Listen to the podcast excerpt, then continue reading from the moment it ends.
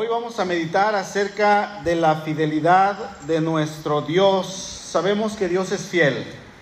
Hace un tiempo, en, algún jueves pasado, algunos jueves atrás, estuvimos viendo de manera general algunos de los atributos de Dios. En realidad no los hemos estudiado todos, no los hemos estudiado ni siquiera a detalle, eh, solamente unos cuantos en, el tiempo que hemos estado eh, aquí, eh, en este templo en específico. Y probablemente si nos pusiéramos a estudiarlos a detalle nos tomaría toda la vida porque sabemos que nuestro Dios es infinitamente eterno y nosotros somos eh, reducidamente mortales y somos personas que no vamos a, trascender más de lo que nuestro Dios. Así es que nos tardaría toda la vida fácilmente. Entonces, si ya están ahí en Deuteronomio capítulo 6, vamos a, a perdón, capítulo 7, vamos a leer desde el verso 6 si leemos el encabezado que tiene ahí enfrente, dice que es Dios está pidiendo un pueblo santo para él, un pueblo santo a Jehová. Dice así el verso 6, porque tú eres pueblo santo para Jehová tu Dios. Jehová tu Dios te ha escogido para hacerle un pueblo especial, más que todos los pueblos que están sobre la tierra. Ahí podríamos leerlo así, más especial que todos los pueblos que están sobre la tierra. No por ser vosotros más que todos los pueblos, los ha querido Jehová y los ha escogido, pues ustedes eran el más insignificante de todos los pueblos, sino por cuanto Jehová los amó y quiso guardar el juramento que juró a sus padres, los ha sacado Jehová con mano poderosa y los ha rescatado de servidumbre de la mano de Faraón, rey de Egipto. Conoce pues que Jehová tu Dios es Dios, Dios fiel que guarda el pacto y la misericordia a los que le aman y guardan sus mandamientos hasta mil generaciones y que da el pago en persona al que le aborrece destruyéndolo y no se demora con el que le odia. En persona le dará el pago. Guarda por tanto los mandamientos, estatutos y decretos que yo te mando hoy que cumplas. Hasta ahí vamos a leer. Padre, queremos poner este tiempo en tus manos.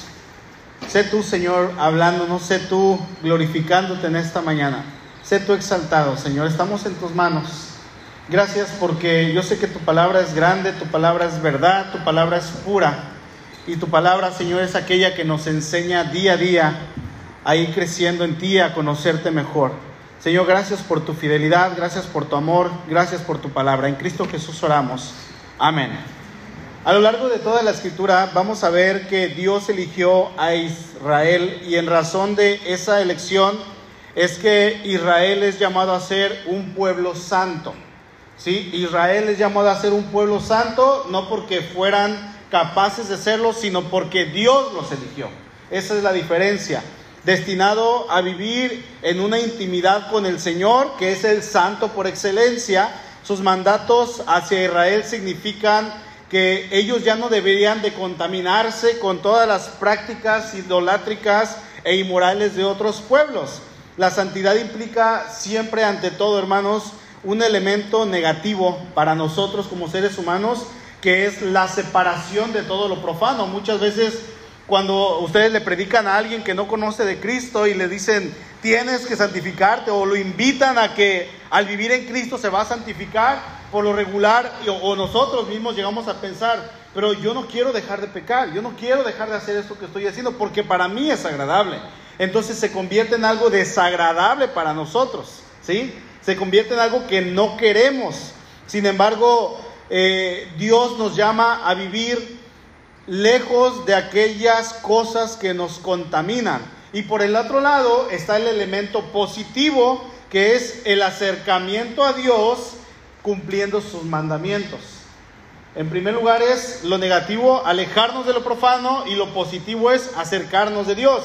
Mire, en la heredad del Señor, que Dios escogió entre todas las naciones como una eh, porción selecta, el Señor a usted, hermano, y tanto a mí como a su pueblo, le ha elegido y nos ha elegido, a pesar de ser el pueblo más pequeño de toda la tierra, como dice ahí en el verso 8, por tanto, sin méritos, sin, sin algo propio que nosotros nos lleve a decir, Dios nos escogió o Dios me escogió porque yo era alguien bastante importante.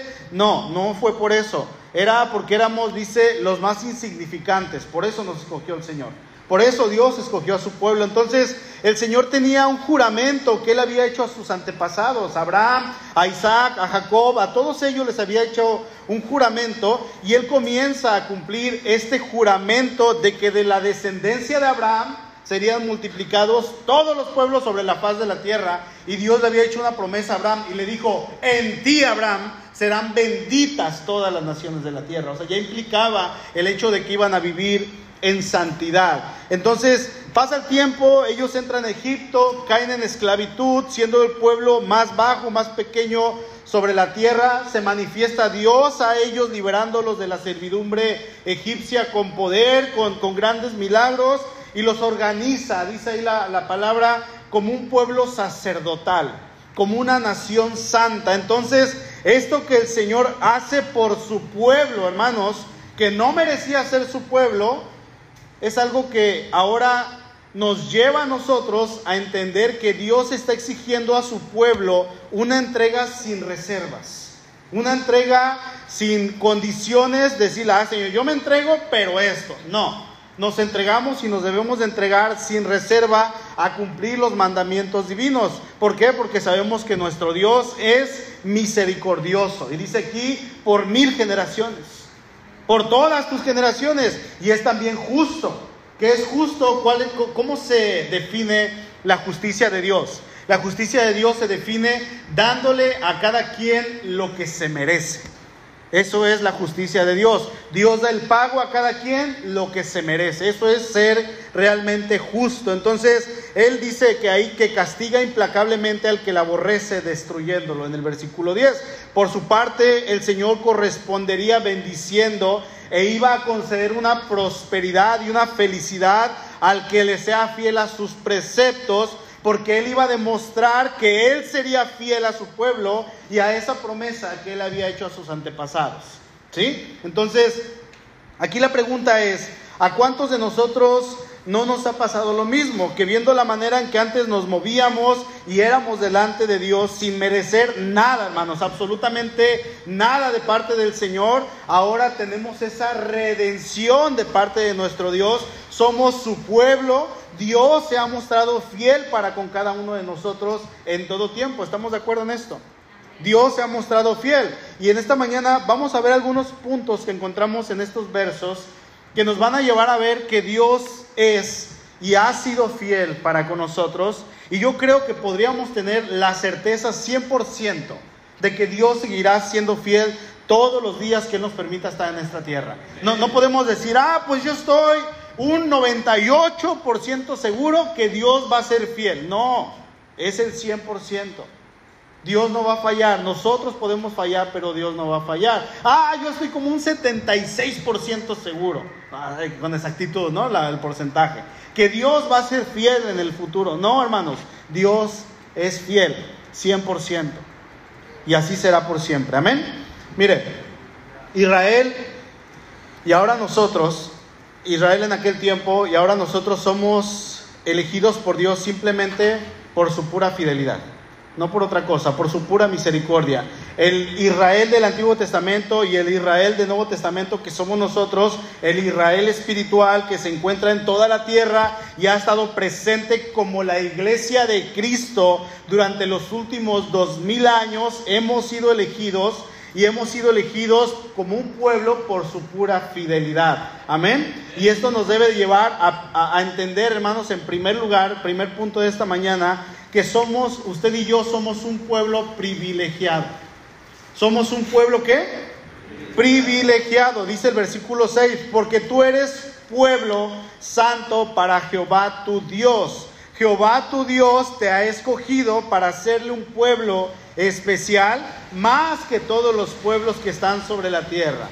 Entonces, vamos a ver que el pueblo al que atesora Dios, al que Dios ama, podríamos decir que es literalmente valorado más que otras naciones. Eso es algo hermoso. El pueblo que Dios ama, o sea, ustedes hermanos y yo aquí presente somos valorados literalmente más que otras naciones. El término hebreo aquí traducido como especial tiene un paralelo interesante eh, en algunas palabras y vamos a ver que describe al rey como la posición atesorada por su Dios. Somos la posición atesorada del Señor. Moisés sabía que el único Dios verdadero había firmado un pacto. ¿Sí? Había firmado un pacto y lo había escrito con su propio dedo en esas tablas de piedra. Y, Israel era el pueblo al que Dios tanto valoraba. Desde el Éxodo capítulo 19, verso 5, Dios es insistente en decirle a su pueblo que ellos eran su pueblo especial sobre toda la tierra. Dice Éxodo 19, 5. Ahora pues, si diereis oído a mi voz y guardareis mi pacto, vosotros seréis mi especial tesoro sobre todos los pueblos, porque mía es toda la tierra. Mía es toda la tierra. Ahora, Aquí, hermanos, hay algo bien interesante. Aquí hay una condicional y hay una promesa. La promesa es que el pueblo de Dios, ahora usted y yo, seríamos escogidos como el tesoro de Dios y dice, más que sobre todos los pueblos de la tierra. Y la condicional siempre va a ser un sí. Este sí se le llama un sí condicional. No sé si lo han escuchado. En inglés no es un yes, no, no, no se dice yes, ¿verdad? Eh, en inglés es una palabra que se refiere a hacer algo con un si tú lo haces o si tú lo quieres, entonces esto, ¿sí? Y la palabra en inglés es if, ¿sí? If you want, entonces ya hago esto, ¿no? Si tú quieres, y if you do this, si tú haces esto, entonces eh, va a pasar esto. Es un sí condicional. Entonces, aquí Dios lo dice de manera condicional. Dice, ahora pues, si dieres oído a mi voz y si guardareis mi pacto, aunque no está así ahí, está implícito, si tú oyes lo que yo te estoy a punto de decir, si tú oyes lo que estoy poniendo frente a ti, si tú lo cumples, dice el Señor, entonces yo te voy a dar esto.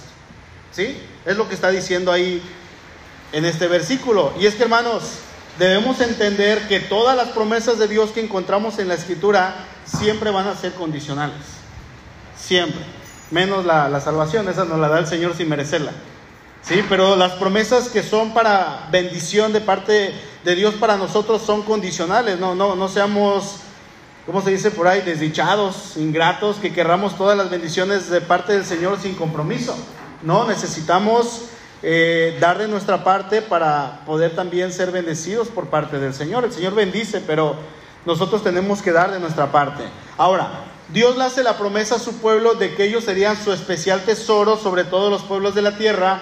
Y no es que Dios no sintiera compasión por los demás, por las otras naciones o que no le importasen.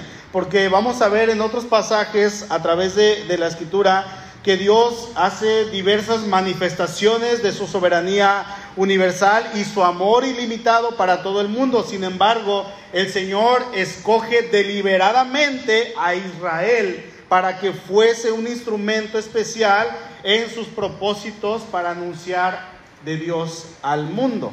Hay otros pasajes que nos van a enfatizar que Dios escogió a su pueblo porque quería usarlo. Yo los escogí a ustedes porque quiero usarlos.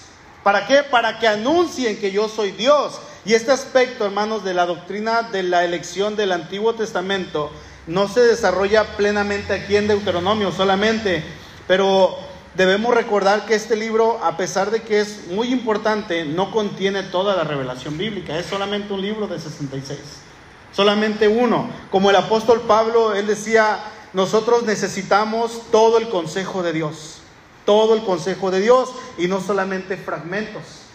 ¿Sí? No solamente fragmentos. Si estudiamos el Antiguo Testamento y el Nuevo Testamento, vamos a ver otros aspectos del tema de la elección que nos van a proporcionar algunas perspectivas adicionales y complementarias a, las que hallamos en otros versículos. Entonces vamos a ver que la elección no es un mero privilegio. O sea, Dios no nos ha elegido porque seamos privilegiados, sino que la elección es un servicio. Dios nos eligió para servir. Pedro expresó, vayan buscando por favor, primera carta de Pedro, capítulo 2, versículo 9. Igual muchos se lo saben de memoria. Quiero pensar que todos se lo saben de memoria. Amén. Es un versículo clave para el Hijo de Dios. Primera de Pedro 2.9. Y Pedro expresa este aspecto importante del tema cuando él aplica los dos grandes nombres y títulos de Israel a la iglesia. Dice el verso 9, mas vosotros sois linaje escogido, real sacerdocio, nación santa, pueblo adquirido por Dios. Y aquí está la razón. O sea, Dios no nos eligió eh, nada más porque sí dice, para que anunciéis, para que anuncien las virtudes de aquel que los llamó de las tinieblas a su luz admirable. Antes estábamos en tinieblas, hoy vivimos en la luz admirable de nuestro Dios. Dios nos llama para ser la iglesia, ese linaje escogido, esa nación santa, ese pueblo adquirido por Dios. Y hermano, tenemos un compromiso hay un compromiso de parte de nosotros para que anuncien las virtudes de aquel que los llamó cuando estaban en la oscuridad, cuando estaban en tinieblas, cuando estaban en pecado, ahora a su luz admirable. Dios no nos escogió y perdónenme y espero que no digan, ay, lo está diciendo por mí, decía un pastor, pues sí, lo digo por ti. Dios no nos eligió, hermanos, para estar sentados de bonitos en una silla ahí está mi silla, estoy bien a gusto. No, Dios no nos escogió para eso. La lección bíblica tiene un propósito y el propósito es evangelista. El propósito es evangelístico. El plan de Dios para Israel era que fuéramos de bendición para otros. No sé si, si puse esto, Rafita, eh, eh, eh, una luz para los gentiles. Tenemos que ser esto, un reino de sacerdotes que le representen ante las naciones un pueblo misionero, un testimonio moral, un reflejo de su propio carácter santo, justo y amante. Eso es lo que Dios quiere que hagamos, un modelo de lo que es vivir eh, eh, en una manera teocéntrica. No sé si saben qué es lo que es vivir bajo el gobierno teocéntrico o teocrático. Es vivir bajo la norma de Dios, bajo lo que Dios dice, bajo sus estatutos. El pueblo de Dios en Israel se, regían bajo el gobierno teocrático. O sea, Dios era el que gobernaba a través de Moisés. Dios era el que gobernaba a través de Samuel. Dios era el que gobernaba a través de Sansón. Dios era el que gobernaba a través de David. Es un gobierno teocrático. Llegan los reyes y esto con el paso del tiempo desaparece. Hasta que hace algunos años, hace como 500 años, un hombre Juan Calvino, allá, allá por, eh, eh, en Europa, él estableció el gobierno teocrático en Suiza, si no me equivoco, y, la nación prosperó hasta la fecha. ¿sí? Cuando Calvino muere, obviamente esto se quita, fue durante el periodo que él estuvo ahí, y él establece un gobierno casi teocrático al 100% y la nación prosperó. Suiza tiene de las mejores universidades del mundo y es próspera, primer mundo, mucho tiene que ver. Cuando Dios gobernaba la nación, esto era algo que la nación prosperaba.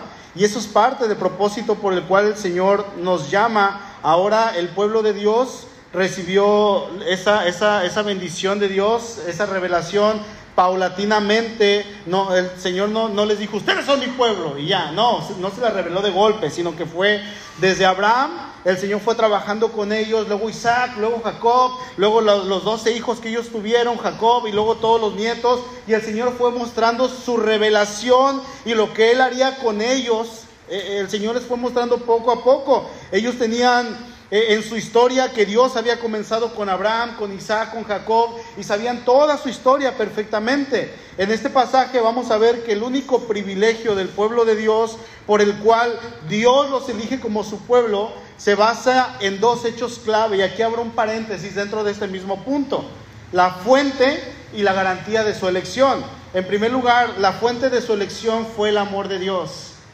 El amor de Dios, cuando las generaciones que vendrían, niños hebreos, niños muy inteligentes, personas que se iban a levantar con el paso de los años, que le iban a preguntar a sus padres, eh, ¿por qué Dios nos escogió antes que a otra nación, papá? ¿Me puedes decir? sus papás tenían que decir, bueno, por cuanto Dios nos amó.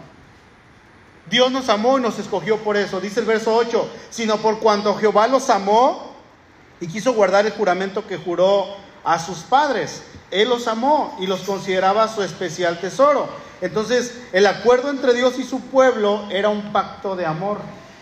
Era un pacto entre el pueblo y Dios. Dice el verso 9, conoce pues que Jehová tu Dios es Dios, Dios fiel, que guarda el pacto y la misericordia a los que le aman y guardan sus mandamientos hasta mil generaciones. Dios tendría una relación especial con su pueblo. Se los explico de la siguiente manera. Pongamos a un matrimonio, por eso es tan adecuada y tan precisa la imagen del pacto. ¿sí? Pongamos a un, matrimonio, cuando un esposo decide amar a su esposa, no quiere decir que va a dejar amar a las personas que están a su alrededor. Cuando un esposo decide amar y, dice, me quiero casar contigo, no quiere decir que va a dejar de amar a su esposa, a, sus papás, a sus hermanos, a sus amigos, a su familia. No. Sin embargo, existe eh, ese amor que, vamos a ver que es exclusivo para la mujer, para su esposa. Ese amor que no se lo va a dar a nadie más. ¿sí? Es lo que, lo que está sujeto este amor a un pacto. Él no va a amar a nadie de la misma manera con la que ama a su esposa y ese amor concreto no podrá compartirlo con nadie más. No se puede.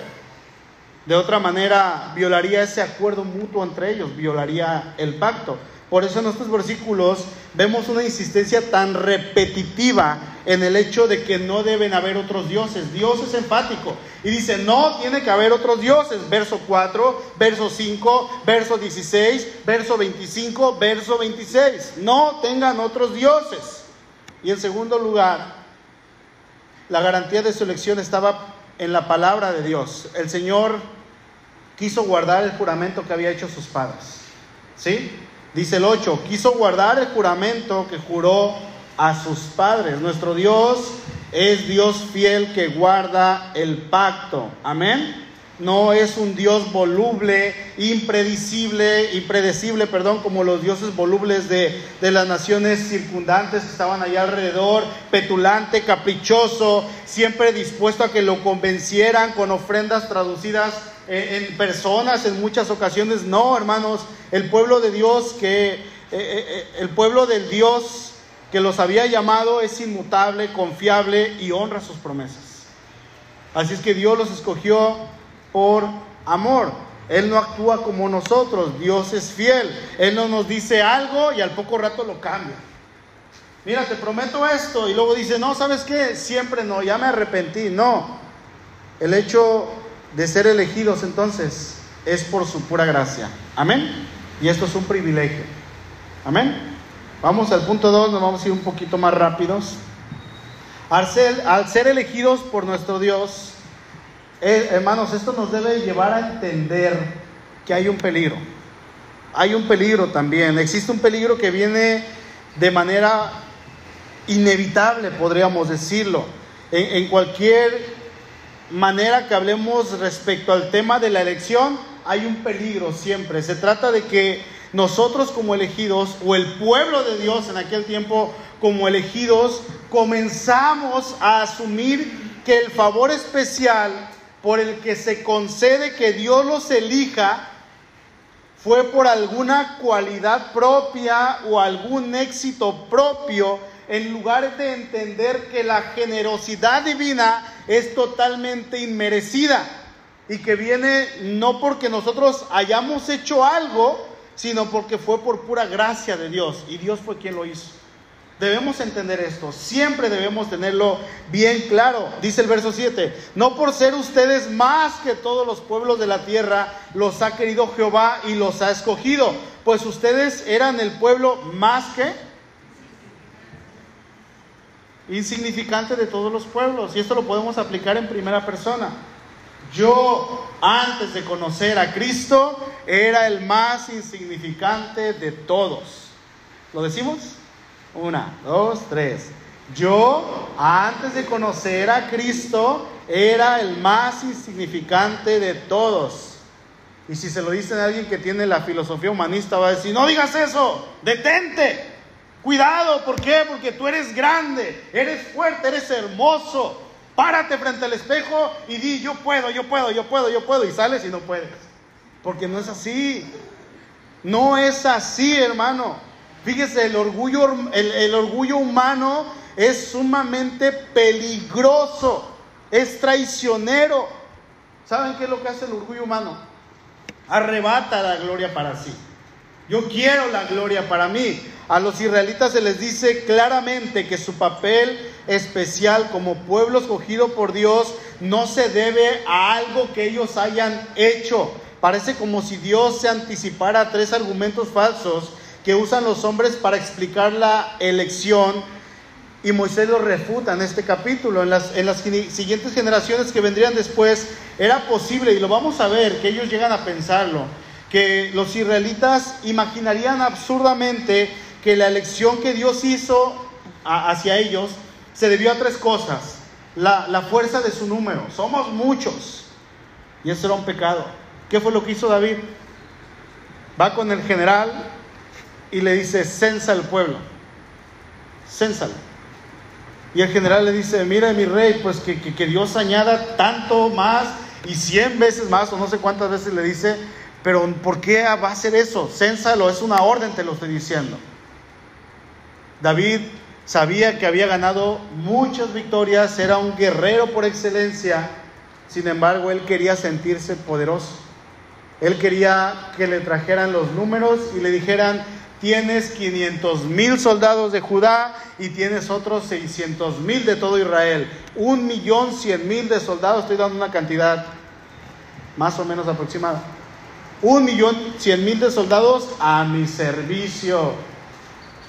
Yo soy un ejército poderoso, es lo que David quería decir.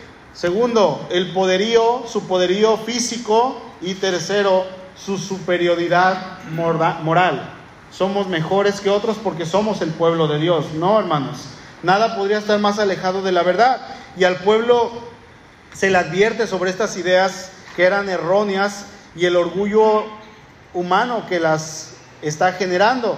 Lo, que decidió la elección no fue su número, dice ahí el verso 7, otra vez se lo leo. No por ser más que todos los pueblos los ha elegido y los ha escogido. Eh, ustedes eran Ustedes eran el pueblo más insignificante de todos los pueblos. Dios nos cogió a Israel porque necesitara urgentemente una gran multitud para alcanzar sus propósitos. ¿Se imaginan? Dios necesitando del ser humano para alcanzar sus propósitos. Qué terrible. Y aquí aprovecho para decirles, hermanos, que la enseñanza humanista es terriblemente peligrosa es diabólica. Es un pensamiento que viene de Satanás y usted y yo debemos de tener cuidado. Por ejemplo, usted conoce, no sé si decir pastor o al señor Dante Hebel. Este hombre es un pastor argentino que ha vivido por muchos años en Estados Unidos. Tuvo la famosa Catedral de Cristal. Una iglesia para miles y miles de personas, hermosísima en, cuanto a estructura Ahorita tiene una iglesia, no logré ver cuántas personas tiene que se congregan ahí, pero eh, dice que solamente sentados caben cerca de 20 mil personas. Se le llama River, River Arena, se llama este lugar, tiene un programa de televisión a nivel nacional en Estados Unidos, un hombre muy influyente. Bueno, este hombre eh, ha dicho con una seguridad que Dios está perdidamente enamorado de ti. Dios te ama y está perdidamente enamorado de ti. ¿Se escucha bonito? ¿Tampoco no? Se escucha muy bonito, hermano. A esto se le llama emocionalismo humanista dentro de los cultos cristianos. Es un emocionalismo que viene del ser humano, no está así en la Biblia. No, dice que nos escogió porque éramos el pueblo más insignificante de toda la tierra. Por eso fuimos escogidos. Otro hombre, el, falso apóstol y, herético, un hombre llamado Jonathan Mesa, que entre sus herejías dice que el Espíritu Santo es mujer, entre sus herejías dice que, la Trinidad es la primera relación homosexual en la historia porque es Padre, Hijo y Espíritu Santo. Eh, y puras tonterías de estas dice este hombre. Bueno, este hombre dice que Dios preferiría morir o Dios preferiría dejar de existir a estar una eternidad sin nosotros. ¿Se dan cuenta? Dios preferiría desaparecer de la faz del universo a vivir una eternidad sin ti, Efraín. ¿Cómo te sientes? Ah, pues mira, Dios me necesita. Hermanos, esto es una mentira terrible. Nos lleva a creer que somos indispensables para Dios, que Dios nos necesita y que Él enloquecería si, estuviera, si no estuviéramos con Él. Es por eso que Él decidió enviar a su Hijo, porque nos quería ahí arriba. Y eso nos lleva a, decir cuando se muere alguien, ay, es que Dios necesitaba un angelito ahí arriba, por eso se lo llevó. No digan eso, hermanos. Dios no necesita a nadie. Dios se lo llevó y se lo llevó, punto. Duele, sí, pero Dios se lo llevó no porque necesitara a alguien. Entonces, Dios preferiría morir mil veces a estar solo por la eternidad. Y esto es algo que repitió el buen Cash Luna también. Tengamos cuidado con esto porque este es un pensamiento diabólico, satánico, que se ha metido dentro de la iglesia y de la iglesia cristiana y muchos cristianos lo adoptan y es un peligro. Se escucha bonito, pero es un peligro. Tengamos mucho cuidado. Nosotros no podemos decir que por alguna causa Dios nos eligió. No, vayan buscando primera Timoteo, por favor, capítulo 1. Ay, Dios me hizo su hijo porque yo me lo merecía. No, no se puede decir eso. Es pecado. Recordemos esto, hermanos. Dios nos eligió por su gracia y no por otra cosa. ¿Por qué nos eligió? Por su gracia. Pablo entendía esto a la perfección. De hecho, él escribe esto aquí en 1 Timoteo capítulo 1, verso 15. Dice, palabra fiel y digna de ser recibida por todos, que Cristo Jesús vino al mundo para salvar a los pecadores, de los cuales yo soy el primero. Hace unos días platicábamos que Pablo eh, fue una persona cruel antes de conocer a Cristo. Pero a pesar de que fue malo, de que fue un, villano para la iglesia cristiana, si podemos decirlo así, antes que Pablo hubo gente más mala que él. En el tiempo de Pablo hubo gente más mala que Pablo. Y después de Pablo se levantó gente más mala que Pablo. Podríamos, si comparamos la maldad, ¿quién fue más malo? ¿El apóstol Pablo o Hitler? Hitler. ¿Sí? ¿Quién fue más malo? ¿El apóstol Pablo o Nerón, que quemaba a los cristianos y los usaba como antorchas humanas? ¿Quién fue más malo? Nerón, obviamente. Y así podemos decir que la maldad de Pablo no era tanta entonces. Pero Pablo tenía bien claro, hermanos, que su pecado era suficiente para condenarlo al infierno a una eternidad sin Cristo.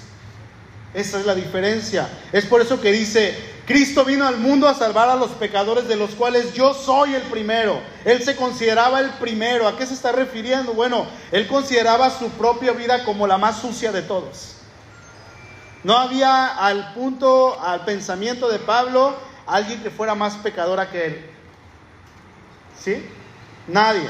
Y eso es bueno. ¿Saben por qué? Porque no es que Pablo se hiciera la víctima o que dijera, ah, yo soy más malo que todos, o que no entendiera que, que su pecado, podría haber otro pecado más grande, fuere cual fuere. No, eh, su pecado, hermanos, era suficiente para hacerlo enemigo de Dios.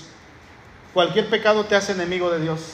Cualquier pecado es suficiente para enemistarte en contra de Dios. Y esto era algo que ayudaba a Pablo para que él jamás llegara a pensar que él se ganó la salvación por méritos propios.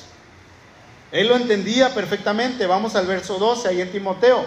Dice, doy gracias al que me fortaleció, a Cristo Jesús, nuestro Señor, porque me tuvo por fiel poniéndome en el ministerio. La pregunta es, ¿por qué lo tuvo por fiel poniéndolo en el ministerio? ¿Qué había hecho Pablo antes? Dice el verso 13, habiendo sido yo antes blasfemo, perseguidor e injuriador, mas fui recibido a misericordia porque lo hice por ignorancia, en incredulidad. Pero la gracia de nuestro Señor fue más abundante con la fe y el amor que es en Cristo Jesús. Verso 16. Por, pero por esto dice, fui recibido a misericordia para que Jesucristo mostrase en mí el primero toda su clemencia para ejemplo de los que habrían de creer en Él para vida eterna. Hermano, hemos sido elegidos por la fidelidad de Dios. Y Él nos llama a ser sus hijos y ahora le pertenecemos a Él. Somos herederos de Dios y coherederos con Cristo. Somos ciudadanos de los santos, conciudadanos de los santos y miembros de la familia de Dios. Es un privilegio, es un gozo. Tengamos cuidado porque ciertamente hay peligro y llegar a creer que hemos sido elegidos por algo que usted haya hecho o por algo que yo haya hecho, cuando jamás tenemos que olvidar que el mérito total, ¿de quién es? De Cristo. El mérito total es del Señor. Vamos a Deuteronomio capítulo 8. Ahí en el 8, del 11 al 20, hay una serie de recordatorios que yo les voy a dejar que lean de tarea en su casa. Deuteronomio 8, del 11 al 20. Y es un recordatorio de Dios para que su pueblo no se olviden de Él. ¿Sí? Yo les voy a leer el 17 y el 18. Dice, y digas en tu corazón, mi poder y la fuerza de mi mano me han traído esta riqueza sino acuérdate de Jehová tu Dios, porque Él te da el poder para hacer las riquezas, a fin de confirmar su pacto que juró a tus padres, como en este día. Hermano, hermano, es por amor, es por su gracia, no es por nuestros méritos. Tengamos cuidado de no caer en esto. Amén. Tercer lugar, al ser elegidos por nuestro Dios en su fidelidad, esto nos debe motivar a amarle. ¿Sí? Ese amor no empezó con aquellos peregrinos en el desierto que estaban a punto de entrar a Canaán.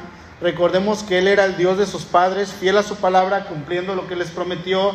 Si le aman, entonces ellos responden a ese amor inmutable de un Dios confiable que, hacía, que había sido fiel a sus ancestros y no les iba a decepcionar. Un Dios tan único, generoso, y confiable como el que tenemos, hermanos, merece toda nuestra lealtad.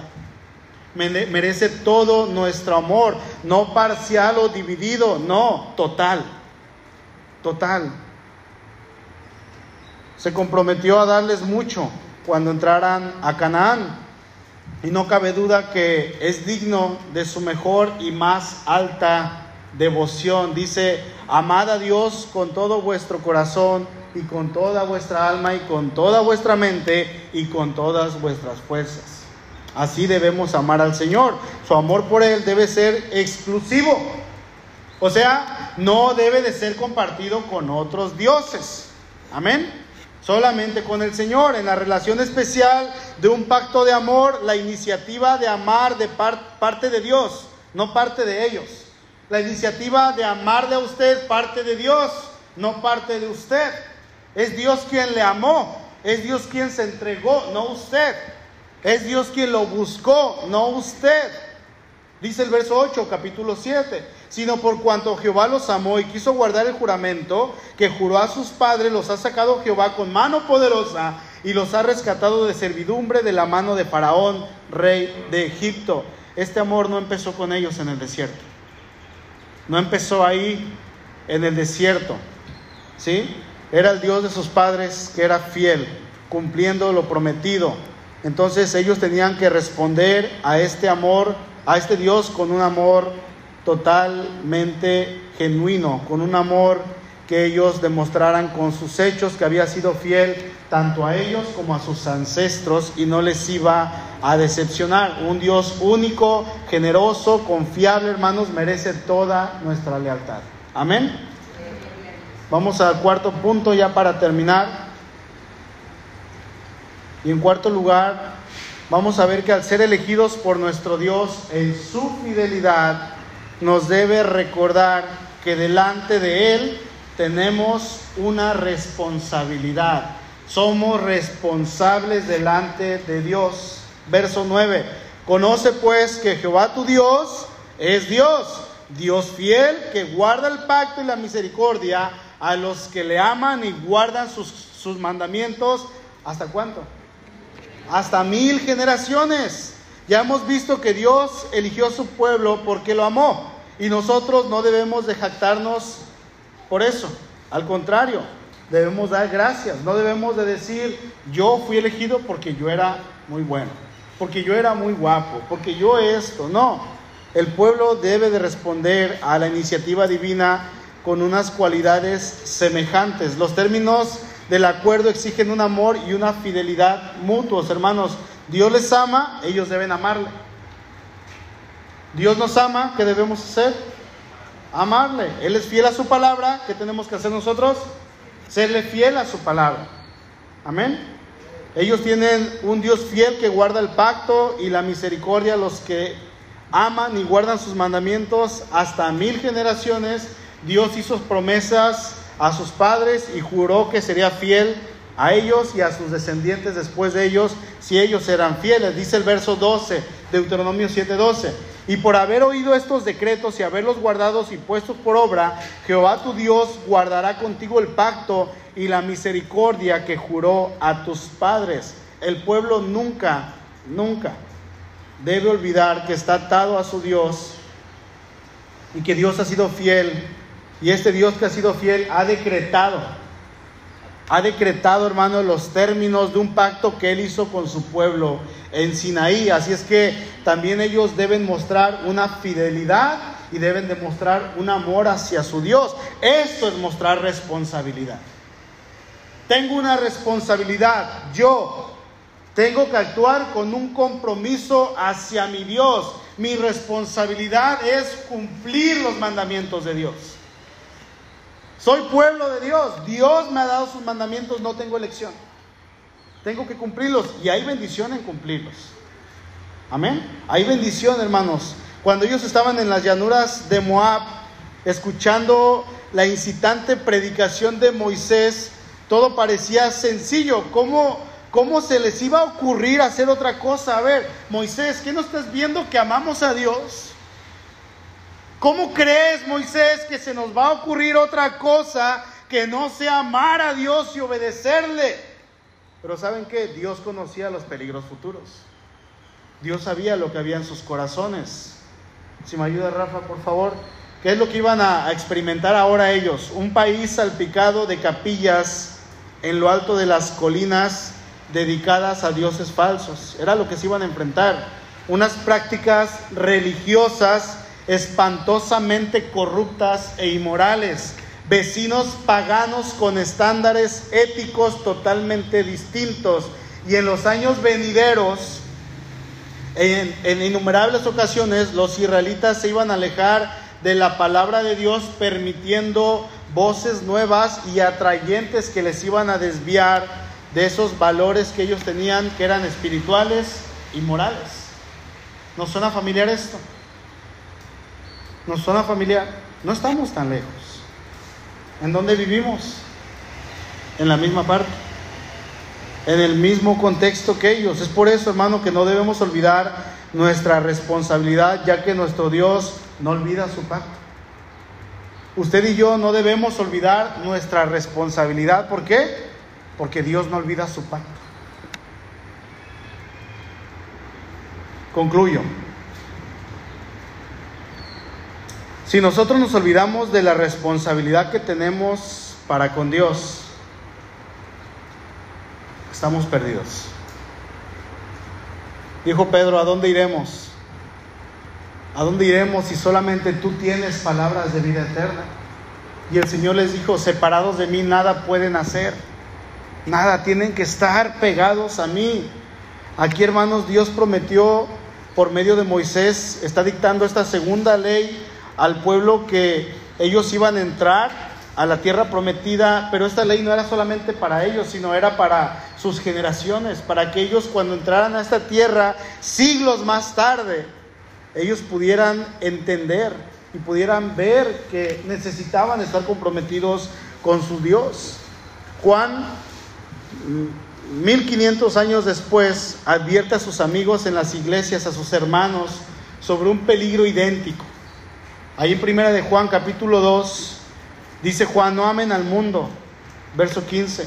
No amen al mundo ni las cosas que están en el mundo. Si alguno ama al mundo, el amor del Padre no está en él. Cuídense, cuídense, dice Juan. Mire hermano, el problema no está limitado a la historia del Israel antiguo ni a la iglesia del primer siglo. Los, peligros están presentes y podríamos decir son más peligrosos en nuestros tiempos. Hay más peligro en nuestros tiempos. Así es que a nosotros los creyentes, hermanos, no siempre nos va a resultar ser fácil serle fiel a nuestro Dios con un testimonio constante. A veces nos van a sacar de nuestras casillas, a veces vamos a gritar, a veces nos vamos a querer pelear en la calle. A veces nos vamos a querer pelear con la señora porque, señora, me falta un peso. Y hay quienes se prenden y perdemos el testimonio. Aún en países donde existen muchos cristianos nominales, fíjense, esto es una, una encuesta real. Los estándares cada vez son más bajos de cristianos que eran fieles y eran firmes, van bajando. Por ejemplo, en Gran Bretaña, de allá donde yo soy, se dice que solamente un 10% de la población asiste a la iglesia. A mediados del siglo XIX era el 40%. Casi la mitad del país asistía a una iglesia cristiana, hoy solamente el 10%. No olvidemos, hermanos, que estamos peligrando. Pero por el otro lado, Dios es fiel. Dios está con nosotros. Dios está siempre sosteniéndonos. ¿Tenemos una responsabilidad delante de Dios? Sí, por supuesto que sí. Y en ocasiones vamos a querer fallar y vamos a fallar, por supuesto que sí. Pero está el otro lado que a veces se nos olvida y es que Dios es fiel. En nuestra vida Él es fiel y no podemos refutar eso. Dios es fiel. Piensa un momento ahí en su lugar, ahí en su corazón en este momento, en qué Dios ha sido fiel para con usted en qué Dios ha sido fiel. Ciertamente para con su pueblo, el pueblo que él eligió, él había mostrado su fidelidad y la mostró durante cientos y cientos de años.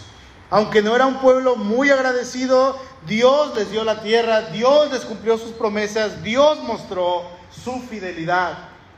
La pregunta es, ¿en qué Dios ha sido fiel para con usted? ¿En qué? Cierre sus ojos, por favor. Y piense un poquito. Puede ser que usted le pidió un trabajo al Señor y Dios se lo concedió. Puede ser que en algún momento reciente Dios le libró de la muerte. Y hoy está aquí por la gracia de Dios. Le sanó de una enfermedad. Le dio su casa, le dio su carro, Piensa en sus hijos. Dígame si eso no es fidelidad de parte de Dios. Joven, piensa en tus papás. Piensa si eso no es fidelidad de parte de Dios. Hermano, piensa en tu esposa. Aunque te haga enojar. Hermana, piensa en tu esposo. Aunque a lo mejor todo el tiempo esté con el ceño fruncido, te ama. Piensa tan solamente en que Dios ha sido fiel. Estamos aquí por la fidelidad de Dios. Ahorita tendría que haber un huracán destruyendo todo esto. Y estamos aquí de pie. Y yo estoy seguro que Dios, hermano, te ha dado tanto. Estoy completamente seguro de eso. Que Dios no te ha dejado Puedes pensar, Dios ha sido fiel en esto conmigo. Yo te he fallado en esta situación, te he fallado en esto y tú sigues siendo fiel. Tú has mostrado tu amor para conmigo. Y veo que tú sigues estando siempre conmigo a pesar de que yo no soy fiel, Señor. Yo creo que por lo que más podemos agradecer a nuestro Dios, hermano, es por permitirnos conocerle, por permitirnos elegirnos sin siquiera buscarlo. Tenemos la salvación. ¿Y sabe qué? Ahora usted puede disfrutar de Cristo. Ahora usted puede decir, Cristo es mi Señor. Cristo es mi Rey, Cristo es mi Dios. Soy salvo, soy hijo de Dios, soy miembro de la familia de Dios, heredero de Dios y coheredero con Cristo. Dios dio a su Hijo por mí, no porque me necesitara, sino por su puro afecto y su voluntad. Padre, gracias. Gracias por tu amor. Gracias porque hasta este momento, Señor, tú has sido fiel. Hasta este momento, Dios, tú has mostrado tu amor para con nosotros. Aquí en la iglesia no se diga, Señor. Hemos visto tu provisión, hemos visto tu fidelidad, hemos visto, Señor, que nos cuidas. Ponte de pie, hermano, ahí en tu lugar, por favor.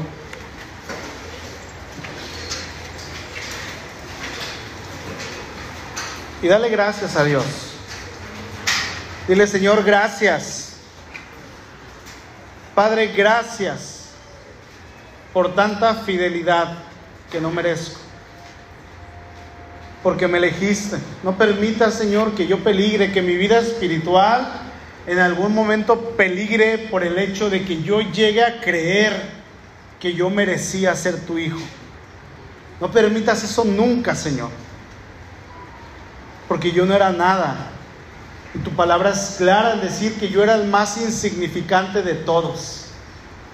Sin embargo, Señor, hoy estoy aquí, parado delante de ti, junto a mi hermano, junto a mi familia, te doy gracias por esta persona que está a mi lado. Padre, a ti la gloria y a ti la honra por tanto amor y por tanta fidelidad. Gracias, amado Dios en Cristo Jesús. Amén.